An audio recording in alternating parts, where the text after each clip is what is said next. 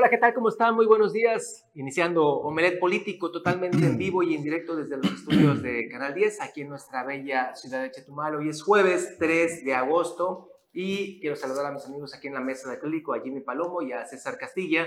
¿Cómo estás, Jimmy? Buenos días. Buenos días, Juan Pablo. Buenos días, César. Buenos días, amigos televidentes. Así es, ya estamos ya prácticamente acabando esta primera semana de eh, agosto. Estamos ya jueves 3 de agosto de 2023 con mucha información que se ha generado en estas últimas horas y que usted debe de saber. Tenemos información de Mahahual, donde, bueno, las autoridades de los tres niveles de gobierno los tienen en pleno abandono.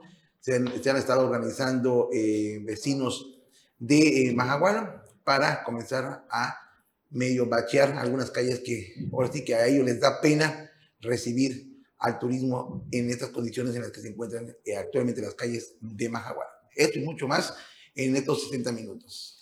Sí, caray, así la situación allá. César, ¿cómo estás? Buenos días. ¿Qué tal, Juan Pablo? Buenos días, Jimmy. Y por supuesto, muy buenos días a usted. Eh, tenemos mucha información para compartirle todo lo que está ocurriendo aquí en la capital del estado, en, en la zona, igual ahí mismo donde comentó Jimmy, el día de ayer se presentó otro hecho lamentable, violento, principalmente allá en Mahahual, donde incluso fue víctima una familia de, de ahí de estos delincuentes, donde lamentablemente una o el jefe de familia resultó lesionado con una herida de, de proyectil de alma de fuego en la mano, al parecer fue eh, pues confundido o, o, hasta el momento no se sabe realmente qué fue lo que motivó esta, este hecho violento ahí en Mahahual. Lo cierto es de que continúan la, incidencia delictiva aquí en, el, en la zona sur de, de, Quintana Roo en aumento, es ya importante y necesario que se tomen medidas y ya resultados, que es lo que se necesita realmente por parte de la ciudadanía. Así como también todo lo que está ocurriendo en el tema político, tanto aquí en el Estado, así como también a nivel nacional, todo esto le vamos a dar a conocer en los próximos 60 minutos. Quédese con nosotros, le prometo que al final usted va a quedar bien informado. Bueno, pues como cada mañana vamos a realizar este recorrido que tenemos por las plazas que tenemos aquí en Quintana Roo, en Canal 10. Nos vamos a ir hasta el municipio de Solidaridad, gobernado por Lili Campos Miranda, y donde los niños, las niñas y también los adolescentes, eh, pues se está ofreciendo algunas alternativas de entretenimiento para ellos, diversión a través de cursos de verano, justamente en estas fechas. Para que niños niñas, niños y adolescentes desarrollen aprendizajes, conocimientos y se diviertan en estas vacaciones, el gobierno de solidaridad que dirige Lili Campos ofrece alternativas de entretenimiento y diversión a través de diversos cursos de veranos gratuitos. El curso Barshal Paal arrancó el 31 de julio en las instalaciones del DIF Solidaridad, donde los participantes realizan con éxito diversas actividades como fútbol, voleibol, folclor, manualidades, además ritmos latinos, cocina fría y muchos más. Al mismo tiempo, el Instituto del Deporte realiza el tradicional curso de verano Bashlop Palalop en la unidad deportiva Riviera Maya y en la unidad de Puerto Maya en Puerto Aventuras, con actividades como natación, taekwondo, voleibol, baile fitness, béisbol, básquetbol, boxeo, fútbol, capoeira, ajedrez, entre otras más. La niñez y adolescentes cuentan con otras opciones como es el curso Mis vacaciones en la biblioteca 2023 en las tres bibliotecas, tanto del municipio como en la alcaldía de Puerto Aventuras, y para que nadie se quede sin tener sana diversión y entretenimiento, el gobierno municipal acerca el curso Verano Palal en los parques del Petén, Villas del Sol, Tercer Parque y Telesecundaria Cristo Rey. Notivisión.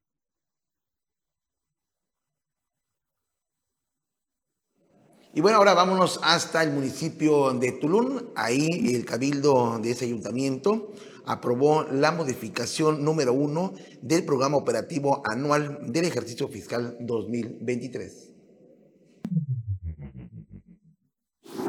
El Cabildo de Tulum aprobó la modificación número uno del programa operativo anual del ejercicio fiscal 2023, en el que proyectan obras de alto impacto que contribuyen al desarrollo ordenado, estratégico y de transformación en Tulum. Fue en la cuadragésima sexta sesión ordinaria de Cabildo, donde se aprobó en acta la segunda sesión extraordinaria del Comité de Planeación para el Desarrollo Municipal de Tulum, incluyó la modificación 1 del POA, en lo que respecta al Fondo de Aportaciones para la Infraestructura Social Municipal y de las demarcaciones territoriales del Distrito Federal FAISMUM, se aprobó un excedente para los proyectos de construcción de red de drenaje sanitario en la colonia Huracanes de Tulum y la construcción de pozos de absorción, mantenimiento y desasolve de pozos existentes en la cabecera municipal de Tulum. En lo que respecta al Fondo de Aportaciones para el Fortalecimiento de los Municipios y de las Demarcaciones Territoriales del Distrito Federal, Fortamun DF, se aprobó un aumento de 4.874.930.85 pesos a la obra de construcción en arcos de control de seguridad pública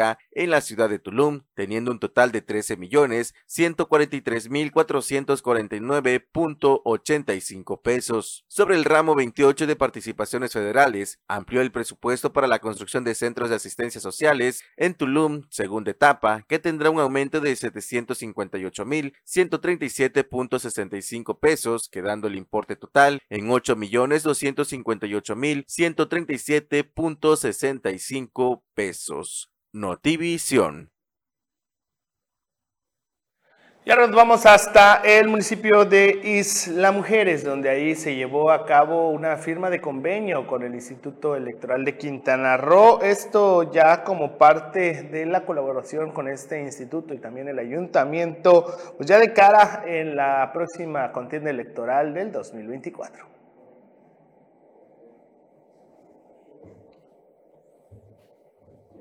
El Ayuntamiento de Isla Mujeres, a través de la Instancia Municipal de la Mujer y la Dirección General de Seguridad Pública y Tránsito, firmó un convenio de colaboración con el Instituto Electoral de Quintana Roo YECRO para sumar esfuerzos en materia de violencia política contra las mujeres en razón de género. La firma del convenio se celebró en la sala de Cabildo. Por parte del Ayuntamiento firmó la presidenta municipal Atenea Gómez Ricalde y en representación del YECRO lo hizo la consejera presidenta maestra Rubí Pacheco Pérez. Atenea Gómez dio a conocer que el ayuntamiento se sumará brindando atención psicológica integral y asesoría jurídica a las víctimas, además de que en conjunto con el IECRO se realizarán diversos cursos, talleres y actividades contribuyendo de esta forma a la construcción de un mejor municipio en el que se genere bienestar y prosperidad para las mujeres. Precisó que a través del convenio se trabajará de la mano y en estrecha coordinación con el IECRO para la prevención, erradicación y combate de la violencia contra las mujeres por razón de género, al recordar que actualmente en Quintana Roo se sanciona este tipo de violencia, lo cual es un gran avance a favor de las mujeres. Notivisión.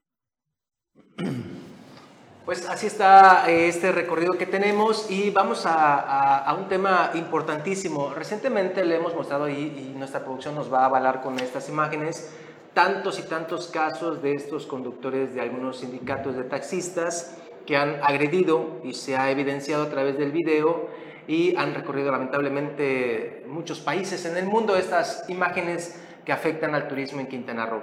Y justamente por ello eh, estuvimos platicando con Rodrigo Alcázar Urrutia sobre una reforma eh, a la ley de movilidad, una reforma que en próximos días va a ser presentada ante el Congreso. Estos son algunos de los casos que hemos visto y le agradecemos muchísimo a nuestra producción de estos conductores, sobre todo del sindicato Andrés Quintana Roo. Este fue el último, Juan Pablo. Este fue el es el que detonó también mucha mucha este, inconformidad, molestia. Vemos cómo estaban la, estas mujeres. Bueno, esto ya fue de otros, de otros casos, pero las mujeres turistas eh, completamente aterrorizadas, llorando, buscando refugio entre los, entre los eh, negocios. negocios que se encuentran sobre esta avenida. Vemos cómo este sujeto ahí eh, aporreando una piedra en contra de esta camioneta. Se pudo haber generado incluso hasta un accidente con causas mayores.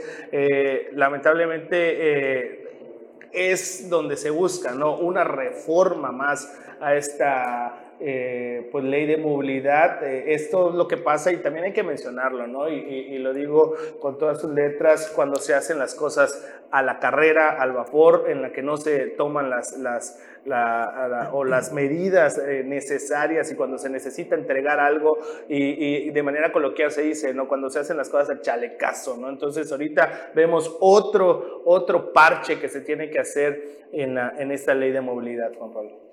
Sí, caray, y bueno, eh, justamente eso es lo que dice Rodrigo Alcázar Urrutia. Van a eh, proponer en esta evidente reforma a la ley de movilidad que los taxistas agresivos o los que hagan ese tipo de acciones de desmanes pues sean castigados justamente eh, con esta nueva, esta nueva situación. Lo que se tenía anteriormente era únicamente el castigo a los concesionarios, a los socios concesionarios. Es decir, les pongo un ejemplo muy burdo.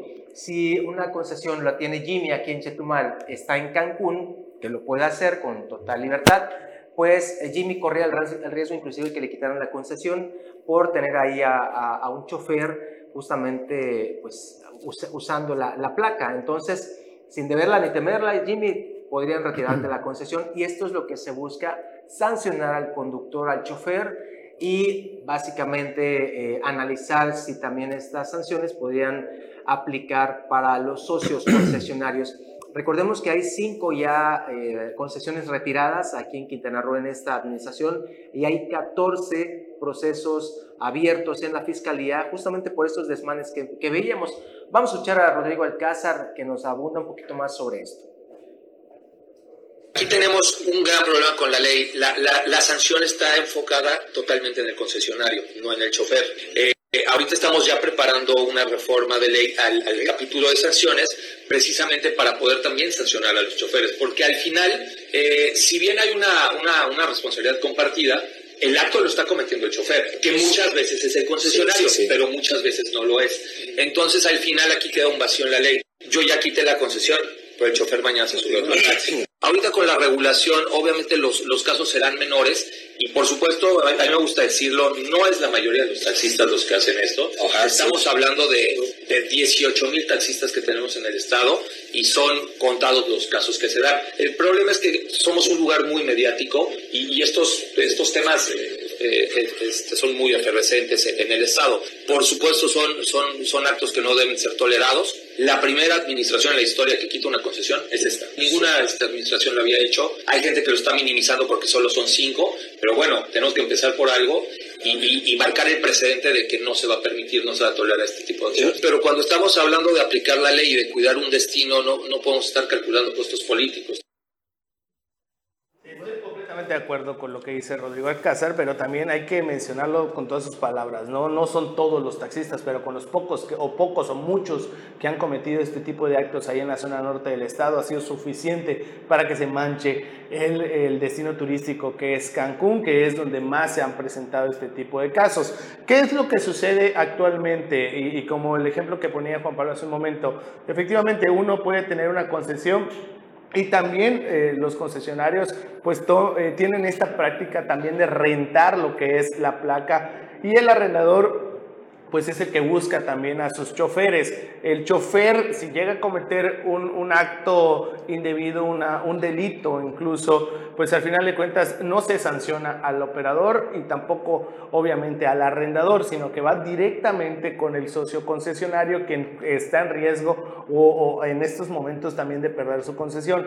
Esto es lo que se va a tener que reformar, ese es el objetivo en el que se está haciendo o, el cauce también de la, de la reforma y también poder ya eh, pues sancionar directamente a los operadores, porque como bien lo comenta eh, Rodrigo Alcázar, eh, al final de cuentas se le puede poner una falta administrativa nada más, o en su caso, si no hay denuncia, obviamente ya no va por el, por, por el camino legal o incluso penal, el, el, operador lo que hace es dejar de trabajar obviamente en este vehículo y se sube a otro, y eso es lo que genera pues esta, llamarlo así, una bola de nieve que sigue girando, girando, girando, y al final de cuentas el operador sigue con completa impunidad. Lamentablemente, y si lo digo, eh, esta, esta parte no se tomó en cuenta porque incluso la, la, última reforma a esa ley de movilidad no fue socializada del todo, no se le tomó en cuenta directamente también a los sindicatos de la zona sur de Quintana Roo, eh, fueron también pues eh, evidentes estas fallas que iban a,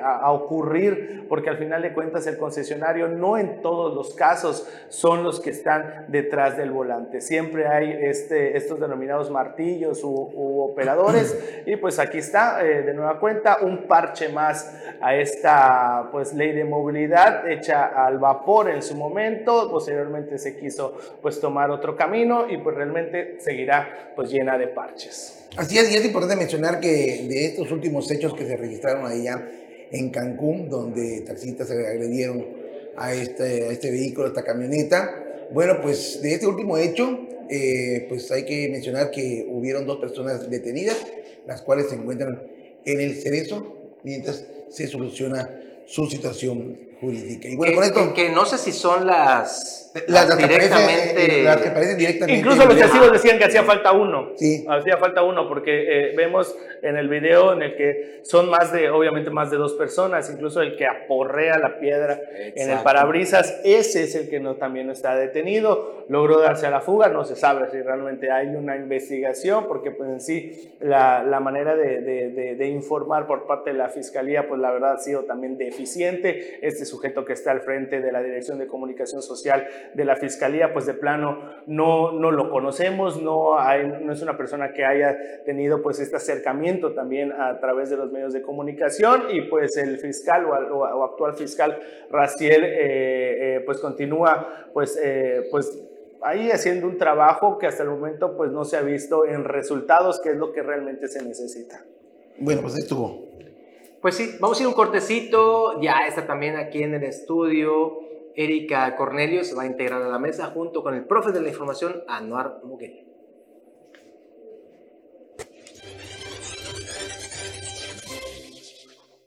Pues ya estamos de regreso aquí en Omelet Político. Les señalaba antes del corte que ya está aquí en la mesa de acrílico Erika Cornelio, a quien saludamos con mucho gusto. Erika, buenos días. Buenos días, Juan Pablo. Muchas gracias a todas y a todos que están aquí siguiéndonos a través de las redes sociales y también a través del canal 10. Bueno, pues continuamos. Hay eh, la, disyuntiva por el tema de los libros de texto continúa a nivel nacional. César eh, ayer se dio la tarea de, pues, ir a preguntarle al presidente de los padres de educación a nivel nacional, es el delegado, ¿no, César? Es el representante regional de la Asociación Nacional de Padres de Familia, Sergio Acosta Manzanero y, sigue la temática. Eh, fíjate que, que, este tema, eh, incluso el día de hoy escuchaba eh, otros medios de comunicación, estuvimos también investigando respecto a esta, a esta situación, si bien todavía no se tiene de manera física estos, estos libros, ha circulado en redes sociales infinidad de información al respecto. Incluso el día de ayer nuestro compañero Anuar pues trajo unas fotografías incluso que, se, que dimos a conocer aquí donde pues se, demuestra de cierta forma cierta información que para algún sector de la población pudiera llegar a ser incluso hasta incorrecta. ¿Qué es lo que, lo que nos comenta también el representante regional de los padres de familia? Que eh, la manera en la que alguna educación se da en casa pudiera generar pues también pues cierta inconformidad por parte de los padres de familia porque pues él asegura que cada padre de familia tiene el derecho de, seleccionar o, dar eh, la línea del aprendizaje para sus hijos. En contraparte, también hay que mencionarlo, eh, la autoridad menciona que pues esta situación que se está pues tratando ya de incursionar a través de los, de los, de los libros de texto es una realidad que se vive realmente no solo en Quintana Roo ni solo en el país, sino que prácticamente en todo el mundo. Hablando específicamente en los temas de sexualidad e identidad de género. Entonces, en dado caso de que obviamente no se dé a conocer esta información como la está planteando la Secretaría de Educación Pública, pudiera ser o tratar de tapar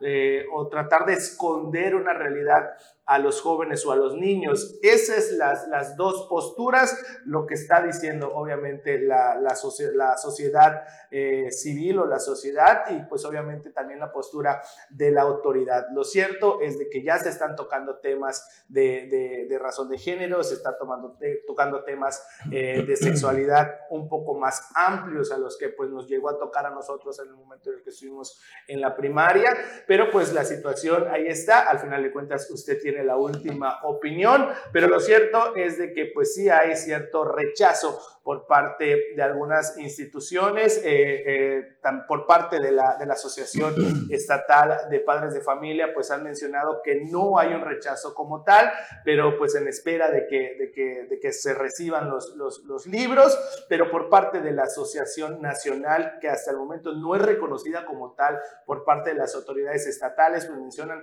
que pues no, no están completamente de acuerdo. Vamos a escuchar parte de lo que nos dijo Sergio Acosta Manzanero al respecto. Bien es cierto que hay que educar o informar a nuestros eh, niñez, a nuestra juventud sobre todo. También es cierto que es un derecho de los padres de, cómo manejar esa educación sexual o, dirigida a eso. Eh, es un tema que no, yo considero eh, que aquí en los estados del sureste no se ha trabajado eh, en, en, cabildeo, en información, no ha habido ese tipo de convocatoria para trabajar este tema. Yo creo que es importante escuchar a todas las, las acciones eh, que podamos llegar, a escuchar a todas las voces públicas para poder llegar a un consenso. Es un tema muy delicado, ¿sí? que si bien es cierto, es, es, un tema importante en estos momentos en el país, metiendo esa educación paulatinamente. No, no de, golpe, estamos hablando de que desde inicial ¿sí? o preescolar ya hay esa información. Yo creo que no, no tienen nuestros niños, nuestras niñas, esa madurez cognitiva para entender y poder identificar plenamente.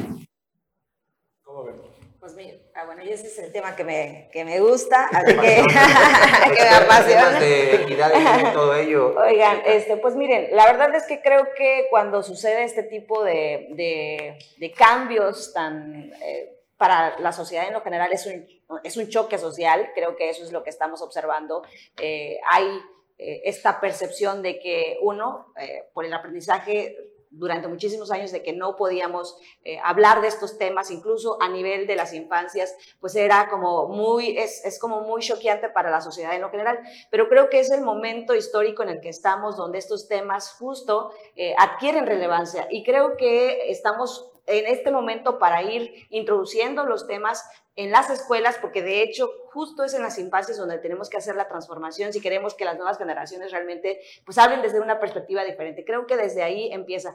Creo que el, principal problema de los libros de texto gratuitos, y ayer lo platicaba con profesoras de educación eh, básica, primaria, es más que el tema, de estos temas que son eh, pues polémicos, porque creen que eh, van a afectar la formación de sus, de sus eh, hijos e hijas, en realidad esto es algo que lo aprenden en la calle, en el entorno, no, no, no lo necesitan eh, aprender en la escuela porque ya también está en la escuela, sino que en realidad en todo el entorno lo están aprendiendo. En lo que sí creo que es el, de, el debate y, debiera de ser el debate es el tema del español y de las matemáticas, que al sí, parecer se, redujo. se va a reducir eh, grandemente en la formación y cada, cada profesor tendrá que ver, ahorita que nos explique Anuar justo cómo está este tema, pero en realidad creo que es ahí donde debería estar el debate, porque justo somos uno de los países con altos índices, bueno, más bien bajos índices en materia de enseñanza del español y de las matemáticas y donde el tema de la lectura, pues obviamente no somos de los primeros lugares en la OCDE, ¿no? Entonces, creo que ahí debería estar el debate, debería de preocuparse los padres de familia por qué sus hijos e hijas pues no tienen acceso a estos temas como son las matemáticas, el español y son donde rendimos menos, ¿no? En vez de ponerse a debatir sobre estos temas que realmente lo que van a dar es una formación integral a sus hijos e hijas y creo que eso es lo más sustancial de esta reforma. Entonces, si estás de acuerdo, por ejemplo, ahí eh, tenemos en, en, nuestra producción justamente algunas de las nuevas modalidades, Erika. Yo sé que tú eres experta en estos temas de equidad y género y demás. Esto ha generado una polarización en todo el país. Incluso Marco Cortés, el dirigente del PAN, dice, quemen los libros, los libros de texto, quémenlos o arranquen en las hojas donde está esto y bótenlas.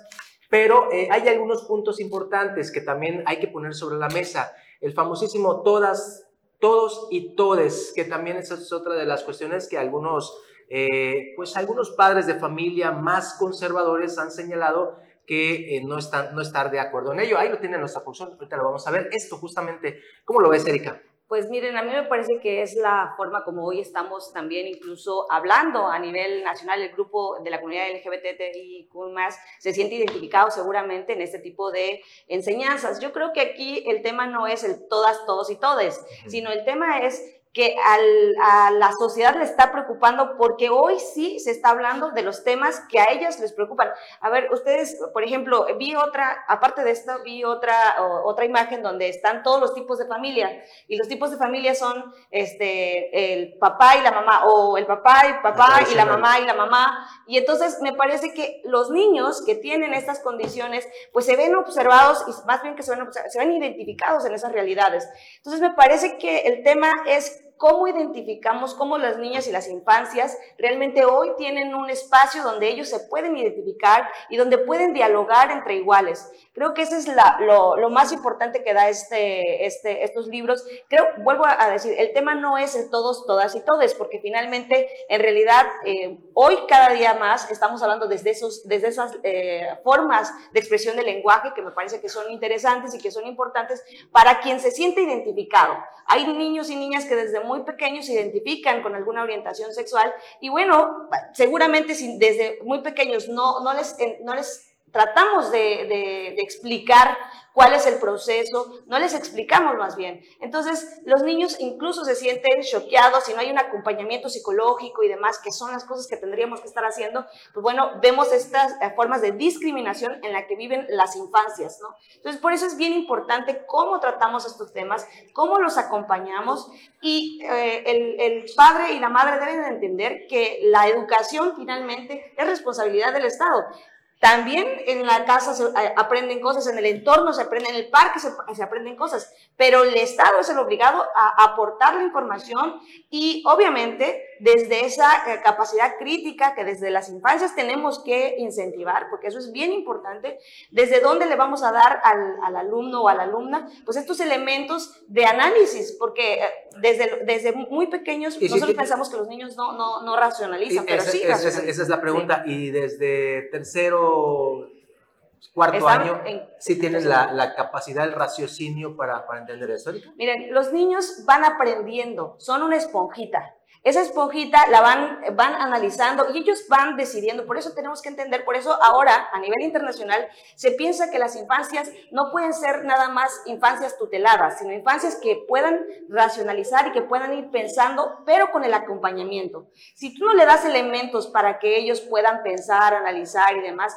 pues obviamente el niño no va a tener esos elementos de fortaleza que son necesarios. Por eso es importante que estos temas se traten de la manera más eh, asertiva posible para que el niño se sienta identificado, pueda procesar la información, porque cualquier información que se le dé a los niños o a las infancias es compleja. Entonces, ¿cómo vamos dando esa información de manera acompañada donde el profesor esté verdaderamente formado y profesionalizado en los temas para que pueda ir agrupando a eso fíjate que es lo que creo que es importante también, porque eh, independientemente de todo, en lo que sí estoy de acuerdo es de que es una realidad en lo que se tiene que dar a conocer, es una realidad en lo que los niños en su momento también van a, van a tener que, que- que, eh, llegar a analizar. Incluso en, en su momento yo hice eh, el comentario aquí en la mesa sobre la, hace un poco se dio una marcha de, de la diversidad sexual Sí, sí. aquí en, en Chetumal, eh, incluso me di una vuelta para ahí para ver la manera en la que se desarrollan estos eventos y me causó de cierta manera incluso hasta extrañeza la cantidad de niños Hay muchos niños que van acompañando ahí. exactamente que van Muchos. a acompañar a, a- a- a su hermana, a su hermano, a, a- a su primo o, o-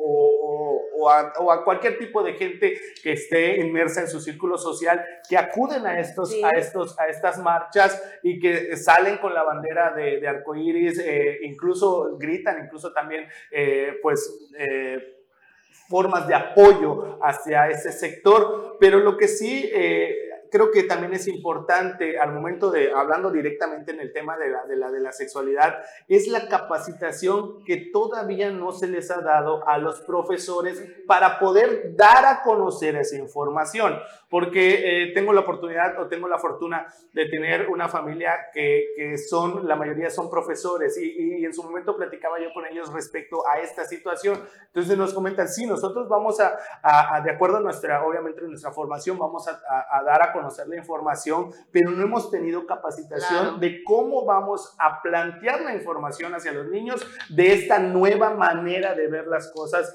de, en el ámbito sexual, ¿no? Lo que comentaba Juan Pablo, lo todas, todas y demás, y todos estos nuevos términos y todas estas nuevas ideologías que están, que están surgiendo. Hay profesores que obviamente están en su última etapa de, de- de- de- salirse de jubilados. Hay gente que ya está en lo último, que le falta un año, dos años para jubilarse, que todavía no han tenido esa capacitación para ello y que esos dos años o ese año que le queda enfrente de un aula pues no van a tener la manera de cómo plantearlo, a eso me refiero, ¿no? Entonces, eso creo que también ha sido importante y era lo que también comentaba Sergio Acosta Manzanero, de que no ha sido socializado del todo el, el, el, el tema y pues se está llegando así de sopetón toda la información y no está, eh, lo importante era primero los maestros y los maestros ser el canal de poder dar a conocer esta educación. Eso es pues obviamente mi punto de vista. Sí, yo creo que se, eh, a nivel de la Secretaría eh, de Educación Federal, creo, de la Secretaría de Educación Pública, me parece que tomaron el riesgo de dar un vuelco totalmente completo al tema de los libros de texto gratuitos y creo que es ahí donde está el reto. Sin duda creo que si no se socializó, si no se eh, aterrizó en todos los espacios, pues eso va a complejizar porque sin duda creo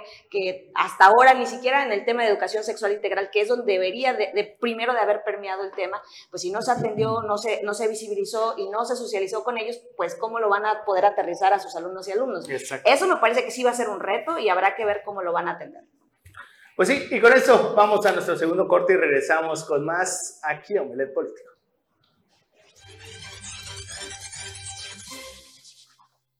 Ya estamos aquí en Omelet Político. Se integra a la mesa de acrílico el profe de la información, Anuar Moguel, a quien saludo con mucho gusto. ¿Qué onda, Anuar? Buenos días. ¿Qué tal, Juan Pablo? Buenos días. Buenos días, Erika. Qué bueno que estás por acá. César, buen día a toda la gente de Omelet Político.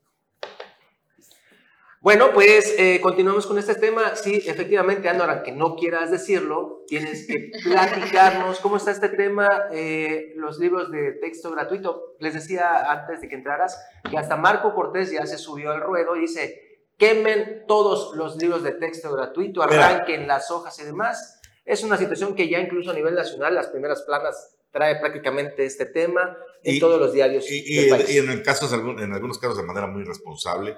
Eh, tengo que decirlo como tal, ¿no? Porque qué lamentable es que se tenga que politizar a este nivel un tema que sí es de gran importancia, que es el de los libros de texto gratuitos y la educación pública. Primero que nada, sí quiero puntualizar que, que me parece aberrante lo que estamos viendo entre los que están en contra y los que están hasta cierto punto a favor. He visto, por supuesto, algunas opiniones de gente profesional muy fundamentadas, muy medidas y muy alejadas de la politiquería. Pero, por ejemplo, ayer veía este, una disertación de Javier Latorre ante Tebasteca que, seis minutos ¿no? No, hombre pero o sea que educación comunista así como si fuéramos Corea del, del, norte no así gruesísimo eh, dando un panorama tétrico para la gente que no es tanto así a ver, primer punto. Lo verdaderamente preocupante, y eso lo señalaron aquí en la mesa de acrílico, lo que a mí sí me preocupa y como docente en activo, es que los docentes vamos a llegar al nuevo ciclo escolar sin conocer el material. Esa es una realidad. ¿no? Tuvimos un taller al final del ciclo anterior pasado que no sirvió para nada, es nada más eh, una, una teoría general de lo que es la nueva escuela mexicana. El material en sí no lo hemos recibido, no lo podemos analizar. Si tú le preguntas a cualquier maestro que no tenga una tendencia política, te va a decir, no puedo decir nada ni a favor ni en contra porque no hemos visto los materiales. Porque no lo sé. Tenemos cinco días antes del 28 de agosto, donde va a haber un taller. Esos cinco días generalmente se pierden en cualquier cosa de, de organización y va a ser insuficiente para conocer el material. En pocas palabras, vamos a llegar a improvisar. Eso verdaderamente sí es eh, lamentable. Número dos, he estado descargando algunos libros de fuentes donde se han filtrado, porque todavía no hay una página de la Secretaría de Educación Pública donde tú puedas descargar todo el catálogo. Hay algunos que han filtrado y esta opinión es muy impopular, pero definitivamente no todo está mal. O sea, hay cosas que están bien hechas. Hay cosas que están allí y que se están manejando de una manera adecuada. Ah, que de repente sí han introducido algunas frases de ideología y de tendencia política, sí, pero no es que todo el libro sea un adoctrinamiento, no es que todo el libro esté, esté mal, incluso por ejemplo de lo que se ha señalado, ¿no? Que se han reducido el tema de matemáticas de una manera eh, total, porque de 256 páginas que era un libro se fue a 20 páginas.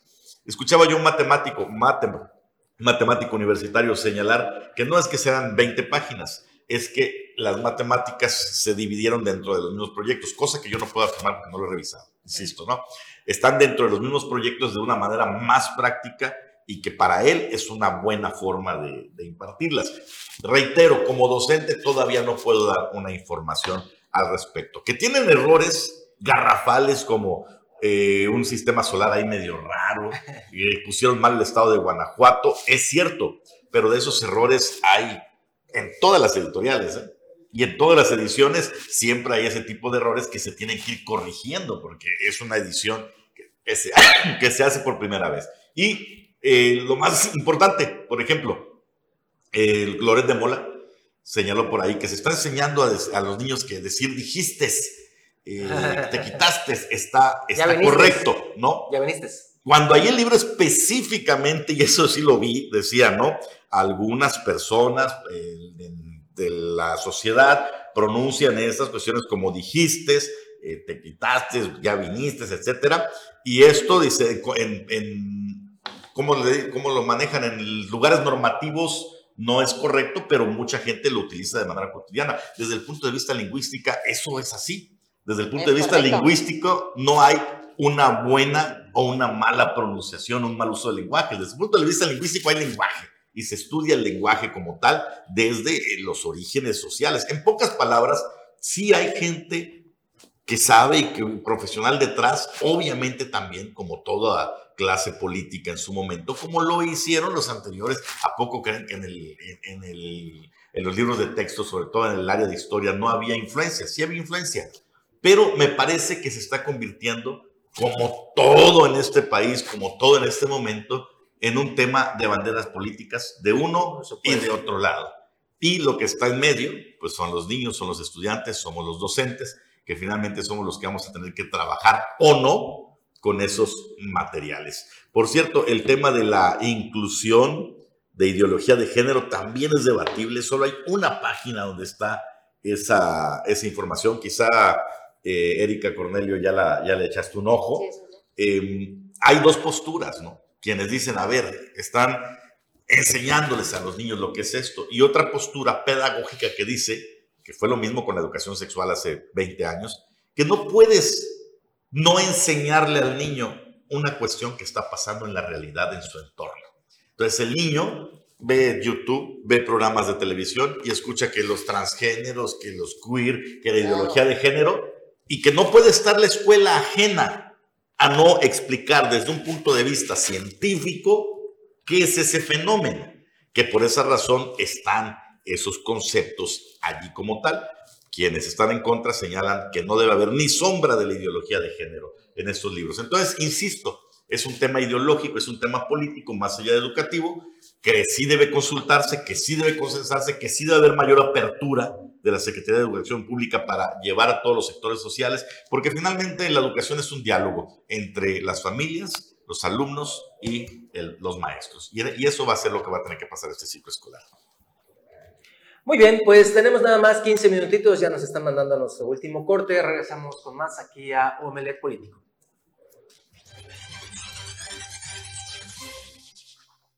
Estamos de regreso en Omelet Político y como cada día, como cada mañana, usted no ve a Carlos Pérez Zafra aquí, pero siempre está ahí con el látigo así monitoreando y, guiando la línea editorial. Aquí está con nosotros esta mañana a través de la línea telefónica. Carlos, qué gusto saludarte. Hola, qué Hola, qué, emoción me da poder platicar con usted. La verdad, saludar a Erika Cornelio, Juan Pablo Hernández, a Jimmy Paloma, César Castilla. Y de verdad, es impresionante cómo defiendes la 4T. No, no, no, a ver, allí sí ni te metas a debatir, mi estimado, estás en mis terrenos. Chale, bueno, pues está bien, si es así, No, no, es que conozco el tema y convivo con docentes, no es defensa, y que quede claro, no es defensa en ningún momento de los libros de texto.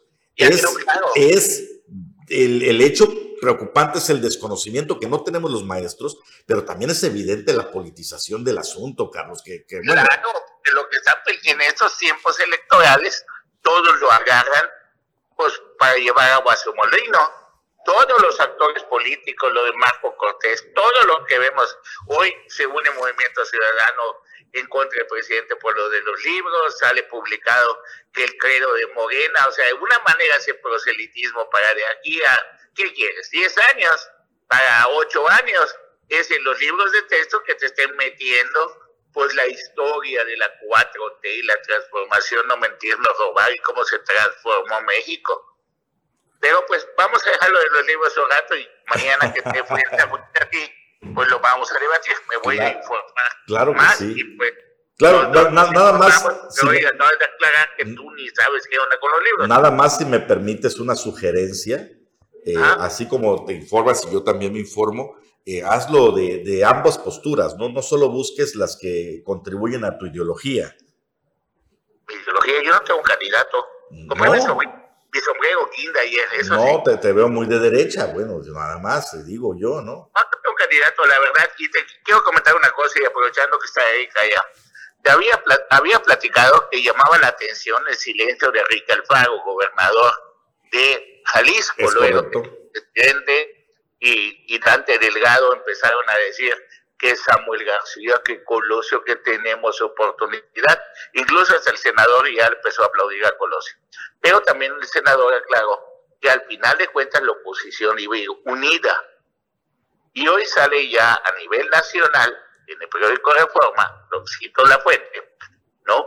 De que Enrique Alfaro, junto con senadores afines a él y diputados federales afines a él, le podrían dar la espalda a Dante Delgado y decirle, ¿sabes qué? A un lado, la fuerza de, de esta parte del movimiento que es importante, vamos a ir a apoyar a Xochitl Gálvez, no al PAN y al PRI y al PRD, como también lo dijo el senador José Luis Pech. Aclaró que él no está molesto con el PRI, de hecho allá trae su, su acta de nacimiento, sino que estaban muy enojados con el bandido número uno de PRI, que es Alito Moreno, por todo lo que se ha publicado y todo lo que se ha comprobado de él, sobre todo la, Eh, la, la y mande. no creo que sea enojo, o sea, realmente eh, la- la- el tema son las estadísticas. El PRI hoy por hoy es el partido con más negativos en el país. 39% de una encuesta publicada en el diario El País de la población dice que jamás votaría por el PRI. Eso es a lo que le huye Movimiento Ciudadano. Si tuviera mejor aprobación, créeme que pragmáticamente se lanzan a los brazos del PRI, del PAN y de quien sea. Todo eso de que, ay, que me cae mal, que ese personaje es impresentable, puro cuento, Carlos.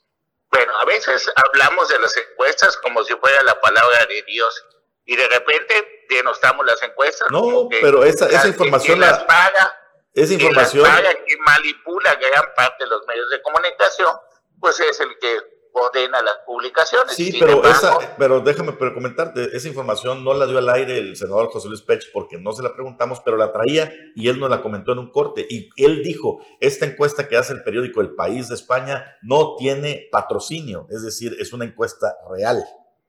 Bueno, ok, Yo, yo lo que digo Pero- A ver, Erika, quiero opinar al respecto. sobre el tema de Enrique. Alfaro. Sobre el tema de Enrique Alfaro. Mira, en la última sesión que tuvimos del Consejo Nacional, eh, del Consejo Ciudadano, fue que se señaló que el propio Dante dijo que iba a buscar a Enrique Alfaro junto con el Clemente Castañeda, junto con Jorge Álvarez Maínez, que son toda la, la- la cúpula más importante de, de Movimiento Ciudadano, y que iban a tener una reunión después de lo que eran las vacaciones en Jalisco, en este caso, para poder atender el tema o estas diferencias que han tenido eh, con Enrique Alfaro. ¿No? Entonces, yo creo que hay que esperar esa reunión, ese, ese momento que va a tener el Movimiento Ciudadano para poder ver realmente si se, si se eh, obviamente si se superan estas circunstancias en las que hoy estamos, porque creo yo que no, yo considero que Enrique Alfaro y que Dante Delgado además es una persona súper inteligente, no va a permitir esta extinción de los diputados o senadores que se vayan con Enrique Alfaro. Creo que él es muy inteligente y creo que seguramente va a encontrar la forma de cómo mantener unido a Movimiento Ciudadano y a Enrique Alfaro con el, el- el propio proyecto que él trae. ¿no? Entonces, a mí me parece que hay que esperar después de este, eh, estas vacaciones y esperar a esa reunión, porque sí fue un acuerdo incluso de la coordinadora y de la, del Consejo Nacional para que se diera ese encuentro entre estos liderazgos del Partido Movimiento Ciudadano. Entonces, después de eso, viene ahora sí, el 29 de septiembre, la coordinadora ciudadana, donde ya vamos a iniciar con el proceso interno para elegir al candidato a presidente de la República. Bueno, también Luis Donaldo Colosio de Hojas dijo que lo había llamado Dante Delgado para hablar sobre el 2024. ¿Ya platicado? No, todavía no han platicado. Eso, Ah, eso es eh, lo, que, lo que hay que esperar es justo en estos tiempos, antes del 29 de septiembre, se va a definir seguramente ya la estrategia y obviamente los acuerdos entre estos liderazgos, porque incluso a esa reunión también está in- invitado Colosio y Samuel García. O sea, todos eh, los, los más importantes en la decisión presidencial. pues. De acuerdo. Ok, bueno, también en este mes es súper importante lo que está sucediendo, ¿no? Ya hoy Monreal sale publicado que se queja con todo en contra del proceso de, para la elección de candidato, aunque le pusieron otro nombre. Ya vemos a Marcelo Ebrard que se le va con toda Claudia Sheinbaum, que le está pirateando su Su plan de Su plan de seguridad. Oye, pero, pero ¿cómo cuida las formas? No dice que diseñé yo junto con el presidente Andrés Manuel López Obrador. Todos, todos se cuelgan del presidente. Ay, No lo digas. eh. Claudia. Claudia ya hasta agarra y ya quiere hablar como el presidente y ya le empiezan a decir mil, de- mil cosas. Que una mujer independiente, una mujer luchona, pues no se tiene que colgar de nadie ni depender de nadie para salir adelante y como ella tiene una dependencia total con el presidente de la República. Este mes se define quién va a ser el candidato. En menos de cinco semanas se da a conocer, el, dijeron que el 6 de septiembre, y vemos cómo ya se empieza a girar todo en contra de Claudia Sheinbaum, cuando menos cuatro de los que están, tres de los que están en esta, en esta contienda, y pues ahí todavía hay quienes pensamos que Adán Augusto es la persona de más confianza del presidente de la República. Y si el presidente tiene todas las canicas y tiene todos los hilos del poder en sus manos, ¿por qué va a poner a otra que no sea el de su entera confianza, como lo es Adán Augusto, que fue su compañero de lucha y su papá, pues gran promotor, que fue una especie también de papá de Andrés Manuel López Obrador, financió la toma de pozos petroleros cuando fue su- el, el enojo cuando se sale del PRI se pasa al PRD y es rescatado luego de tener orden a presión por el gobierno de Ernesto Cedillo Ponce de León. Por eso vemos que el presidente de la República no habla ni de Peña Nieto ni de Ernesto Cedillo. Se brinca a Salinas y sus grandes enemigos, Felipe Calderón y Vicente Fox. Y eso se pone bien, bien interesante porque este agosto de vacaciones que parece que todo está en calma, cuando menos el mar en la época que nuestra bahía está maravillosa, también el mar Caribe, pues la política sigue las tormentas y los vientos de tormenta que veíamos real hace tres o cuatro meses. Pues sí, estamos en temporada de huracanes políticos a. Sin lugar a dudas. Y cada vez se está intensificando más. Bueno, pues que tengan muy buenos días. Un saludote, un abrazo a Cornelio, a todos ustedes que ven y escuchan Omelet Político, que participan ahí. Siempre agradecido con don Carlos Toledo, Carlonel. Ahí le daremos dolor de cabeza la próxima semana frente a frente allá en la zona norte. Carlos, como siempre, un gusto charlar contigo y te esperamos mañana para seguir aquí con los temas del momento. Muy buenos días. Saludos.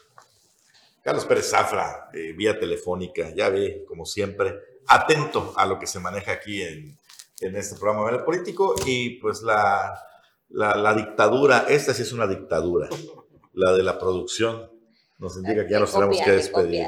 Le copian.